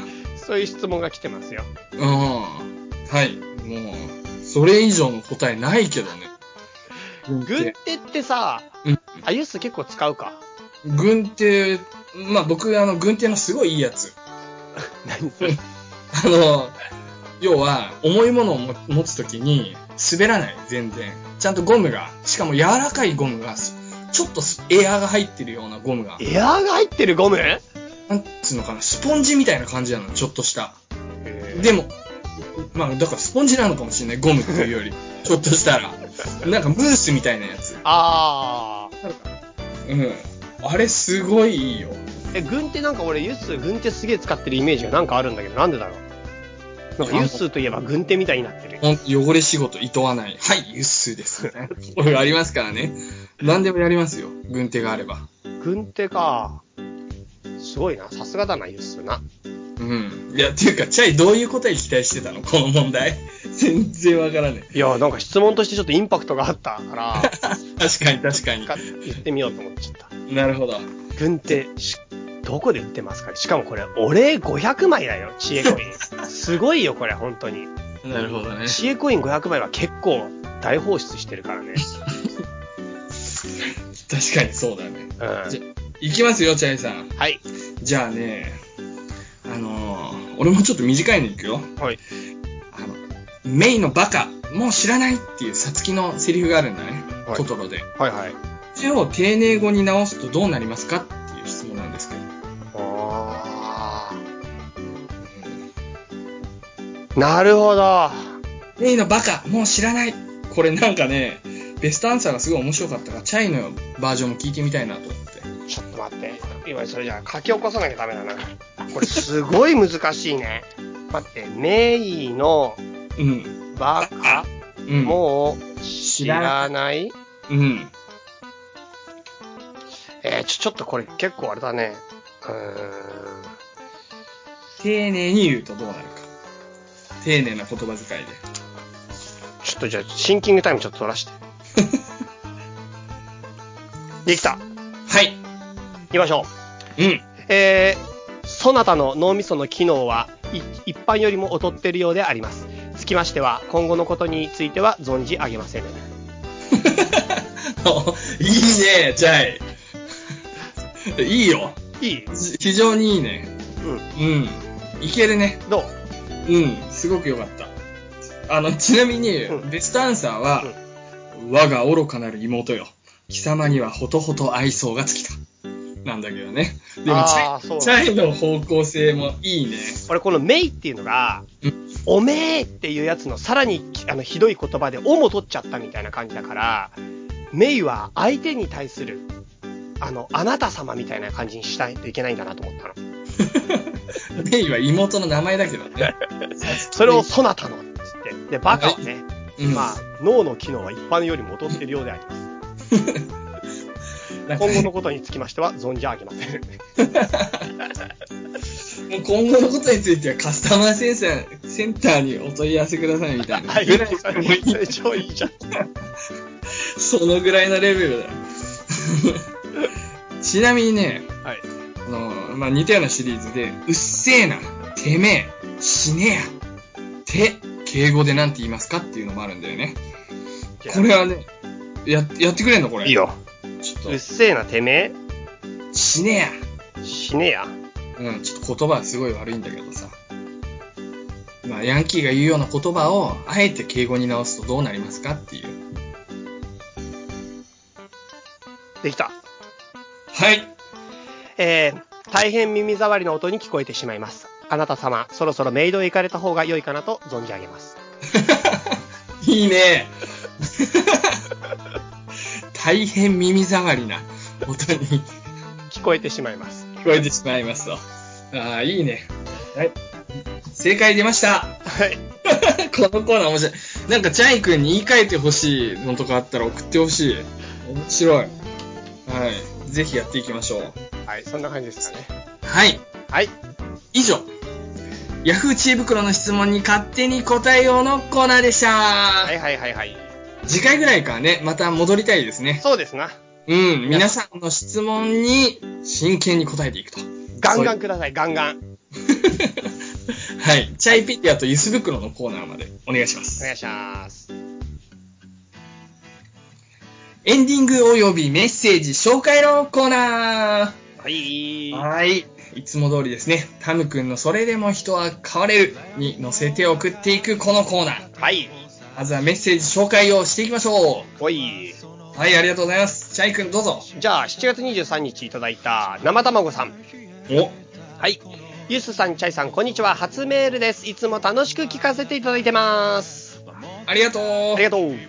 お二人のトークを聞いていたらいつの間にか世界遺産や歴史宗教に興味を持ってしまいいろいろと勉強を始めてしまいましたお寺に行って住職のお話も聞いてきて聞いてきたぐらいですすごいじゃん。すごいねうん。人生をも変えるくらいの影響を与えたこの番組ですがはい。出会いはもともと英語の勉強をしていた頃に出会ったユッスーさんの番組の語学の人でしたはいはいはい。ありましたね、昔。ありましたねうん。そこから「せかだつ畳の目英語の人」と3番組を欠かさず聞いておりますありがとうございます。こっちは嬉しいです。ねどれも素晴らしい番組です魅力ですがリスナー数を増やす活動をしておりますかっこ笑いえー嬉しいねこれねねこれすごいんじゃないこういうこと、ここまでしてくれる人ってすごいね。えすげえいいやつじゃん。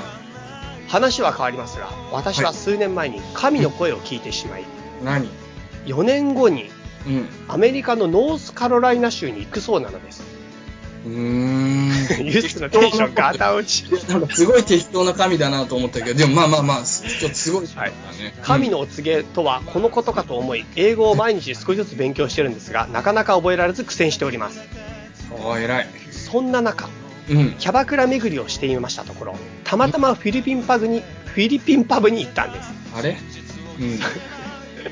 そして私についてくれた女性がすごい美人なのにうあまり日本語が通じず深い話ができませんうんしかし英語なら喋れるよというのですはい。その時に覚えてる英語で会話を少ししたのですがほとんど話せませんでしたまあこれはいい機会だと思い嫌になってきた勉強をもう一度一から頑張りました、うんフィリピンパブ学習法はすごいですどんどん話したいフレーズが身につきますそこで質問なんですが何か奇数なフィリピン情報はないでしょうか女性と仲良くなるためにどうか一気に打ち解けられるフィリピンの雑学や情報をお願いしますこれからも応援し続けますお体にお気をつけて頑張ってください前半と後半の差 何なんだ別人か 何がフィリピンパブ勉強法だ そんなんねえわ 最悪じゃんか後半急にもう欲望の虜になってんじゃんかなんだろうねいやキャバクラ巡りをしていたところたまたまフィリピンパブに行ったんですってーバクラいやたまたまじゃなくてまあ行く行くべくして行くパターンじゃないの僕本当に行かないから分かんないけ俺どもねキャバクラ行ったことないんだよねなんか寺巡りしてるたまたまキャバクラ入ったとかじゃないじゃんうんお酒をなんかバーを巡ってたたまたま入っちゃったとかじゃなくてさバカだなこいつ バカさは嫌いじゃないけどそうそうそうもうちょっとね特にないじゃあフィリピン雑学は なんかあっても言いたくない 残念ということで提供はいただけませんでしたは英語は伸びる僕のラジオを聞いてください英語の人い、うん英語の人はそうだねフィリピンパブと英語の人を両方やってくれればいいんじゃないですかねもう最悪使う場としてフィリピンパブに行くのは許すそうなんだうん、わかんないけど、使え、だって、日本語喋れないってすごい経験だなとは思う。フィリピンの人英語うまいからね。あそうだよね、うん、うフィリん。ピン留学なんかも多いもんね英語勉強してるんだよねうん。なんかスカイプの英語教室みたいのもフィリピン人はよくやってるもんねやってる、マニラ大学ね。だけど、あフィリピン大学とかね。だけど、うんこの人ハマっていくと、なんかタガログ語を勉強し始めそうな気がするから。あこれはね、別に、止めはしないけど、あうん うん。もうノースカロライナ一生行けなくなるもん。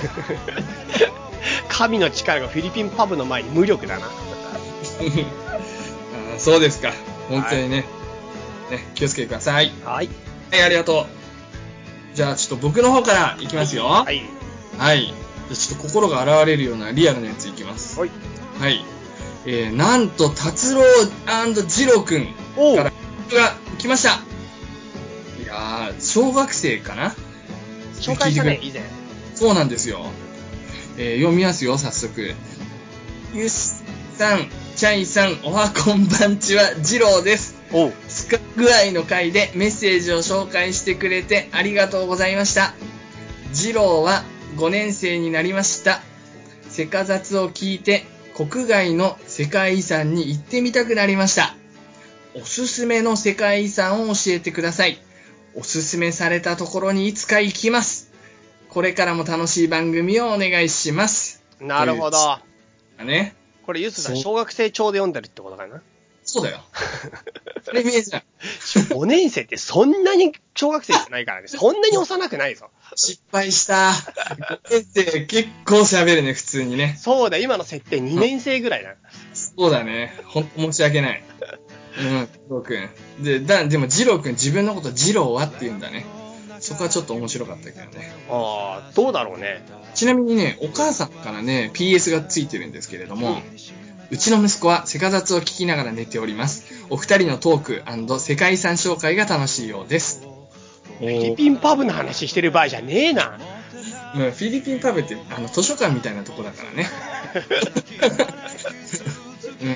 そうそう大人になったらいけるみた行かなくていいだいな行かなくていいね、うん、でろん世界遺産おすすこんめなのもうマジである本気で選ばないといけないやつだいやここれんなのマジであるチャイどうぞはいこれはですね、うんギョレメ国立公園しえ セカザツでも紹介してないやつ聞てかなないいしてないこれはもうねとっておきすぎて紹介してないもう一回言ってギョレメギョレメ国立公園ギョレメ最後へえここがもう絶対行かない行った方がいいしもう本当にもう行くべきだね国立公園ってさうんなんかだだっ広くて見どころ集中してないみたいな感じじゃないのえこれもしかしてちょあの名前間違えたかな国立公園じゃないのかなギョレメって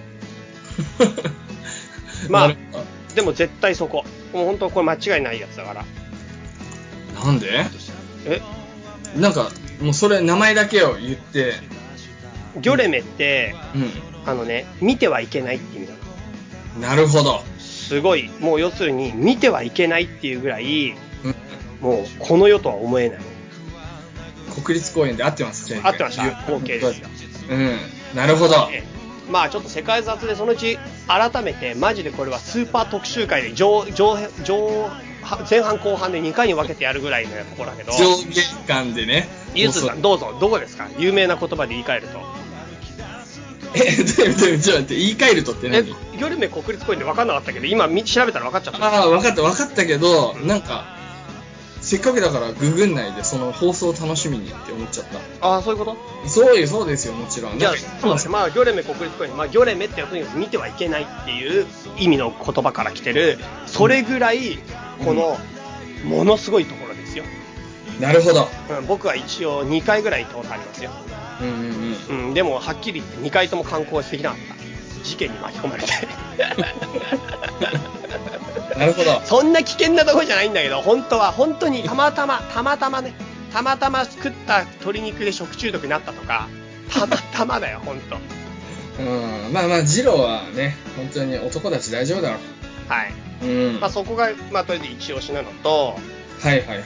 あとはまあそうだねまああとは最初で紹介したイスタンブールの歴史地区うん。もうこれはもう絶対だね外せないやつなるほど。うんすごいもう本当にいいですねそうか。はいなるほどな。ちょっと僕からも一個ぐらい紹介したいんだよね。グランドキャニオン でしょあ、でも、ぶっちゃけグランドキャニオン。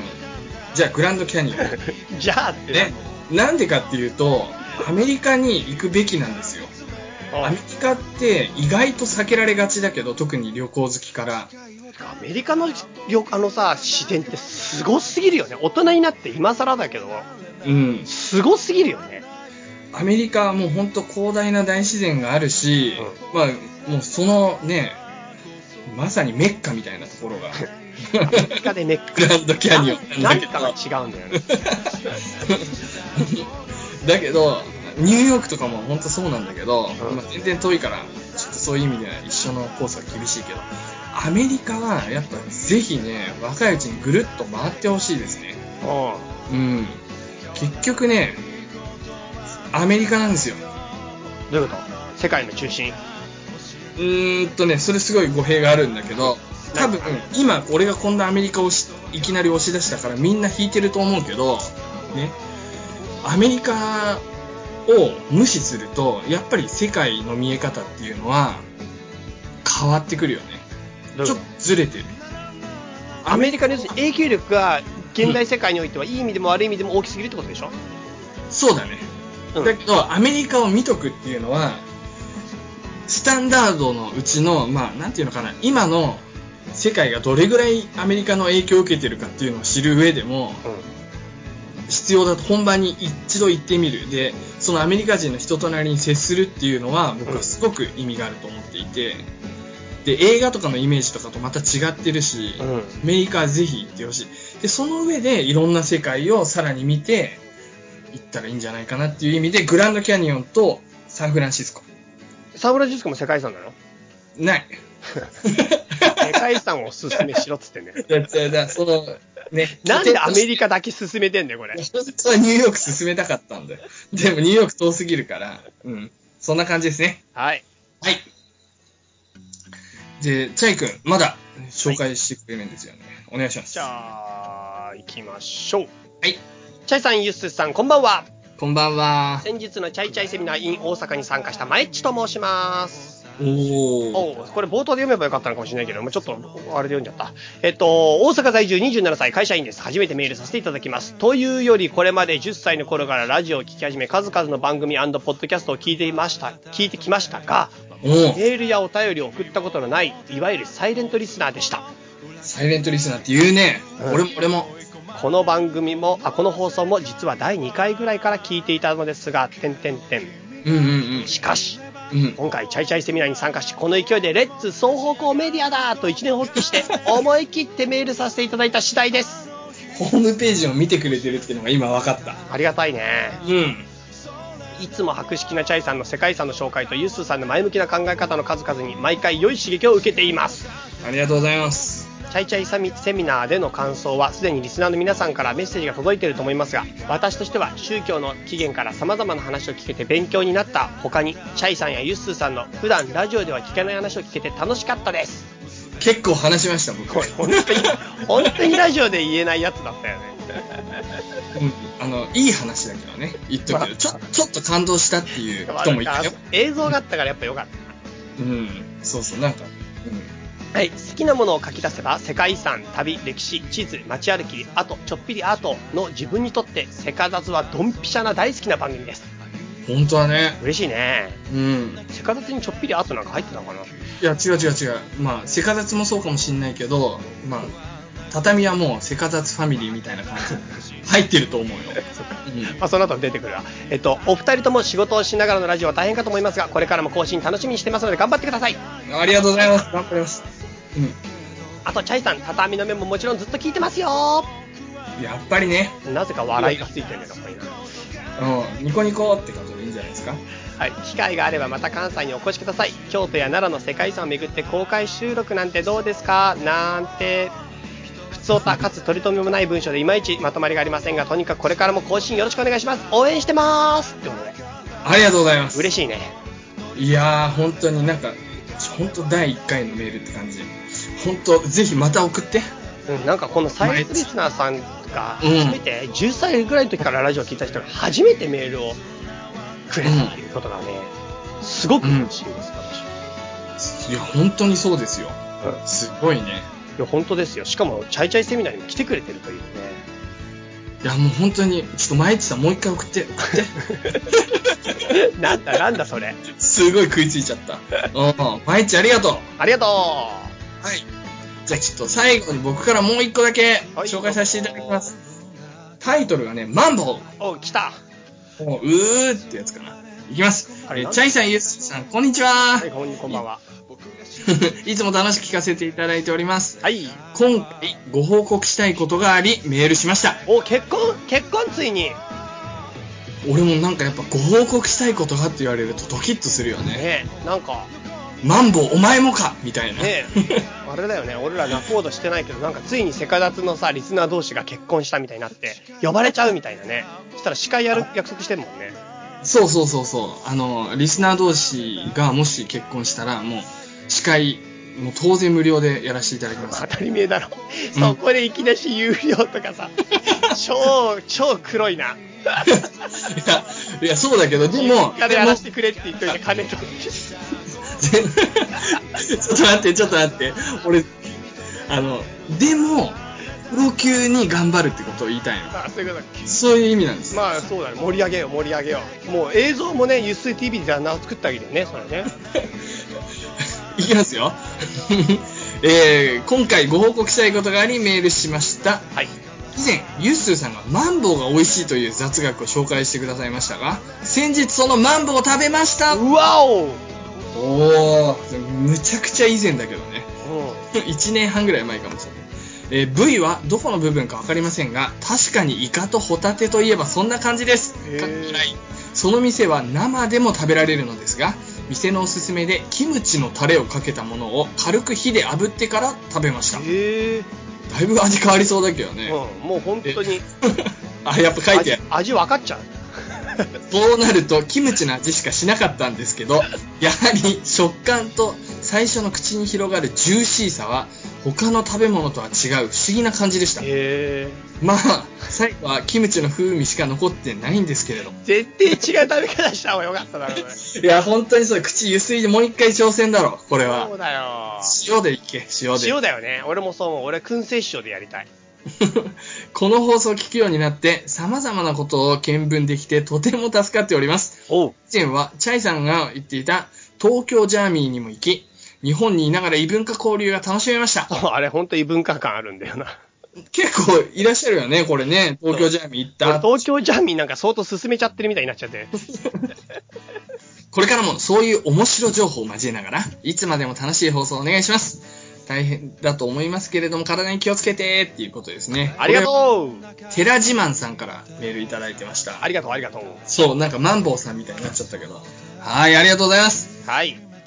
一応メールアドレスの方も紹介しておきますね。ほい。いつも言ってますけれども、変わらず、えー chai.you.2004 アットマーク gmail.com 2004年からやっております。ということですね。 2004年からやってねえよ。 やってない ね。はい、あのさ、エンディングだけれども、うんメッセージね、紹介したけれども、うん僕ら今度、うやる、あの、情報を告知なしなければいけない。ん。ですな。チャイ君お願いします。はい。いよいよ、皆さん、お待たせいたしました。セカダツオフ会やります。やった、待ってた、俺自身。そう、これはですね、あの、チャイチャイ会ではなくて、ユッスーさんがちゃんと来るやつです。 そりゃそうだ。はい。ということで、セカダツオフ会、in セプテンバー。 and in Tokyo。はい、東京でやります。ということでですね、日付のことを伝えましょう。9月の21日、うん。で、敬老の日になります。 9.2。シルバーウィークですな。シルバーウィークのちょうどど真ん中の日。そうだね、ど真ん中だね。うん、東京で、あの、セカタツオフ会をやろうと思ってます。で、場所とか、代金とか、またホームページの方で予約を取ってあげたいなと思っています。なるべく安く抑えます。まあ、そうだでも難しいねか。毎回ね、4000から4500円ぐらい。今までのオフ会がシ。ルバーウィークだからね。だ大体それぐらいの金額で考えてもらうといいんじゃないですか。はい。最高金額で今までで高かったのが、チャイチャイ会のね、この前の東京の打ち上げが5000円かかっちゃったのが一番高かった。それもう単純に割り勘してその値段。単純に割り勘 して。ちょっとね。だからコースにがすれば、それはなんないから、うんまあだから、まあ4000から4500円ぐらい考えてもらえれば大丈夫ですってことですな。なるべく3時間ぐらいのお店だよね。そうそうそう、一応ね、3時間ないと本当きついから、まあ1次会だけので3時間なんとか取りたいよっていうので、まあうんこれからお店を探して、うホんームページ上で告知しますので、あの、はい参加ご希望の方はメールをください。ぜひぜひ、あの、ホームページの方にそういったタグありますんで、そうだねこから、あの、申し込みやってください。そうですね。で僕もね福島からうん上がっていきますんで、ぜひぜひ地方の方も東京見学じゃないけど、まあ、旅行がてらはい。来てもらったりしてなんかね変わった今までに会ったことないような人にもぜひ会いたいなとそうですな。ですからこの前九州旅行やった縁は、実は九州から来てくださったんだよね。その、りょりょうさんっていう方が。ああそうだねそれで俺はじゃあ九州行くよってなって、実は今回九州行ってきたんだけど。まあでも九州はさすがに遠い気もするけどねチャイ君ねえチャイ君すげえ遠かったけど、九州もほとんどホームみたいになった、行ったら。最高だったぞ。でも確かに本当に九州と北海道からもねうん、来てくれたね。あれ、本っていう当かに。もう言っちゃうと、うんあの今あの妄想旅うん。ラジオやってくれてるあのグッチーさんグッチ。あのグッチーさんは北海道からセカダツのオフ会にわざわざそうなんだよ。でそうなんだよ。で知り合っていろいろ話盛り上がったりして、でその後ですぐにラジオをたびたびまあその縁も結構意味を持ってたと思うんだけれどうも、ん。うん。やってくれてるっていうそうなんだよこね。れからそう、不思議だけど、本当ありがたいけどね。でもなんかそんな感じで繋がってくれてね、嬉しいですな、グッチーさん。はいそうなんですはい。まあそんな感じで一応、セカダツオフ会9月21日予定ということで、皆さんちょっと予定見ながら、で、詳しいことがアップされ次第、あの、メールいただければ、うんあの、どんどんどんどん、いいあの、申し込みやっていこうかなと思ってます。これ超盛り上げよう頼むね。次は、チャイ TV じゃなくて、ユス TV の 番だな。うん、 あの、本当にニーズがあればやります。 はい、そんな感じですね。そんな感じですから、あとですね、一応今後の話としてね、はい、は今回ね、ちょっと反省があって、い、はい。俺らがあまりにも気まぐれで配信してるから、あー、そのそうい話っ。た情報をね、流してる時のタイミングで聞くタイミングが悪くて、なんか重要な情報をなんか聞きそぎれちゃう、聞きそびれちゃうってことがあるみたいなんですよ。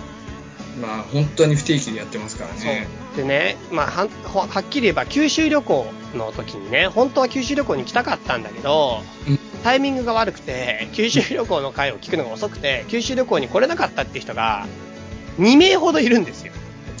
いや、毎回オフ会でもいらっしゃるよね。そうなんです実よ。際。オフ会の告知聞くの遅かったとか言って。そう、うんそういうことでね、まあ、定員が、まあ、たまたまあれはもう定員10名いっちゃったから、どっちにしても無理だったんだけど、うん。で、も今後ちょっとそういうことがあると申し訳ないので、うん。定期配信を目指す。目指すっていうかもう絶対やるってことでしょ。そう。でね、今度こそ。今度こそ定期配信しうます。ん。でですね、セカダツは毎月1日配信。え、1日になった のわかりやすいでしょマジか。わ毎かっ月た。 1日配信します。マジか、はいそうですか。毎月1日配信で、で、余裕があったらもう1回やる。そうなんだよね。で、もう1だから回は、だから、それをしたら15日前後ぐらいになると思うんだけど、うん。真ん中ら辺でもう1回ぐらい多分配信する。そうなんだよね。うん。いや、もう本当にむちゃくちゃ余裕があったら10回ぐらい配信しちゃうんで しょ。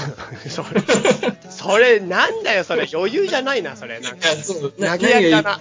そう生活がもうそれだけになっちゃう。絶対定期配信するっていうのは、要は、月1は確実にやるっていうことでいくってことね。で、毎月だから1日に聞いてもらってチェック入れてもらえれば、重要な情報だから1日に流そう、必ず。そうすれば今回のやつも、1日に聞いてもらえれば21日の深いには絶対間に合うから。なるほど。うん。だかあった。ら毎月1日、あの、最初20日とか言ってたのは、20日だとオフ会間に合わないんだよ。それで、今いきなり俺が1日に変えた。という そうなんだ。はいはい。ことで、毎月1日配信にしておきます。ということで、はいうん一応月1配信をお約束。はい。はいこれも最低限ね。うん。やっていきましょうう。やっていきましょう。やっていきましょう、やっていきましょう。うんはい。じゃあ僕の方から最後、もう一個、最も重要な話をしておきましょ最後に持ってきたんだ ね。う。はい、そうですね。おうこれが本日の鳥となります。もう皆さんですね、すでに、まあ、お気づお気づきだとは思うのですが、うんうんうん。セカダズのアートワークが、この8月から新しいのに変わりましたいやー、選挙のやつ、結果が出てましたね。出てました、出てましあた出て。ましたね。はいうんということで、まあ皆さんもご覧になってるから分かっている通りですが、今回ですね、セカダツアートワーク選挙2015ということでやらせてもらいましたが、うん。結果としてはですね、2番だった、たくみさんという方が作ってくださったアートワークに大決定しましたありがとはい、ということでですね、ううんあのーまあ、たくみさん実はご好意で、あのーさらにですね、あのーうんセカダツのブログの方のページのリニューアルもお手伝いしていただきまして、セカダツブログ自体も刷新されてます。いやー、本当にすごいね、リスナーの皆さんのすごいよプロプロ力、プロ力すごい。プまあいいや、とりあえずこの皆さんの力でですね、ロ力。セカダツアートワークが完成して、はい。で、まあちょっとですね、たくみさんの方からですね、うん。うん。まあまあ一つ、実はお願いがあるということだったので、お願い告知をさせてください。あー、なるほど。そんなの、はい安いご用じゃないですか。そうです、そうです。はい。えっ、とですね、たくみさんですね、実はですね、こんなサービスをちょっと、あのーに関わってるということなんですけど、キッチハイクってご存知ですかいや、本当に今の間を感じていただければ、うん知らないよっていうのは。ゆずさんなんか今日、ハイジャックとかさ、シージャックとか、なんとかジャックみたいなのあったけど、うんキッチハイクって知ってるあの、基地止めてみたいなやつ。あの、君の基地止めてっていう。なみんな、秘密基地、君の秘密基地止めてって、ヒッチハイクみたいなことヒッチハイクって何家、車止め、え、どういうことヒッチハイクって何語源んヒッチハイクわかんねえな。ハイクはハイキングのハイクかな。ヒッチって何ヒッチ、あれなのはい。それはね、キッチはうんキッチンです。うん。で日本に住んでいる外国人が本場の家庭料理を作りそれを日本人が食べに行くもしくは日本人が家庭料理を作って旅行できた外国人が食べに来るっていうようなコミュニケーションをしようっていうことをやってるコンセプトのあうのんサイトがあるんですよ。えでちょっとリンクの方ですね早速ブログの方に載させ載せさせてもらおうと思うんだけど、えうん。まあ、ざっくりもう見てもらえばよくわかるんだけど要するに家庭料理をそれぞれの人たちが作るんだね。はいはいはい。例えば日本だとあの駒込に住んでるイタリア人が、うんイタリア料理を家で作ってくれる、はいはいはい。でまあもちろんお値段も書いてあってそれをこの本場イタリア人に作ってもらうイタリア料理をその人のイタリアの家で食べるうんイタリアで日本の家で食べるえイタリアの家庭料理って言われてもピンとこないから、いいね。トスカーナの家庭料理ですよ、うーん。ああとトルコ料理もさっきちらちらっとチェックしたらありましたよトルコ人が作るトルコ料理これ絶対セネガルあるなセネガル料理うん、それでね、まあ、今言ってるのは日本の中に住んでる外国人が自分のところで、がうんその国の母国料理を作って、うん、まあ、あの食べに来てっていうのでそのレストラン予約みたいな感じでしてその人のとこ食べに行くっていう企画なのねうんでそれとは別に日本人が自分のとこでうちでこんなん作ってますよって食べに来てって言って今度外国人のお客さんが食べに来るこれは外国人限定なんだ基本的にはまあ日本人もいけるかもしれないけど、うん申し込めば別に普通にねうんうんうんでさらに言うと外国でそれをやってる人たちがいてうん例えばトルコ人がトルコ、トルコで自分の家でその、それをやってる人がいるから、自分がトルコ旅行行くときに、レストランじゃなくてトルコ人のお宅で食べることができる。うーんそういうような企画なんですよ。はいはいはいはい。はいねということで、まあこんな面白いことがあるから、ちょっとぜひぜひ宣伝をしてくださいということだったので、うんまあ皆さんちょっとサイトの方ちらっと見てもらって、面白そうでしたらぜひぜひ、あの、ちょっと、どんな感じであだったよって教えてもらえるといいかなと思います。匠さんが何関わってんのここってんだって、あそうなんだこれの運営に関わってるということですので、えーすはい。ね国際交流っていう意味ではねそうだね、もう本当の国際交流ですな。そっかこれあの僕の英語の方の番組でもちらっと話そおううんはい。なるほどっていう感じですね。てか、リサやりゃいいのにな。うんそうだねうん。そして、リサさんのところに食べに行こうぜ、俺らも。リサもう今でもいろんな人が食べに来てんじゃないかな普通にそうか。そうそういういやまあでもやればいいよ ねいやすごいね微妙に必要ない感出したからな、今な。もっと一気に広がる可能性あるよね木に必要ない感に持ってるからな。うんいやーこれは本当にリサに教えなきゃ はい。はいという感じですな。うんはい。ということで、まあ、今回、世界遺産と雑学の旅、めでたくリニューアルされたということで、まあ、皆さん、これからまた、どうぞどうぞ、よろしくお願いします。新世界遺産の雑学の旅、よろしくお願いします。第50回までは続きますんで。 第50回目、あとちょっとだな。よろしくお願いします。はい。こんな感じですかね。はい。はい。では、それでは、皆さん、夏風邪には気をつけて、健やかな日々を。さよなら。さよなら。この番組は、たびたびプロジェクトと、シャマ会議の提供でお送りしました。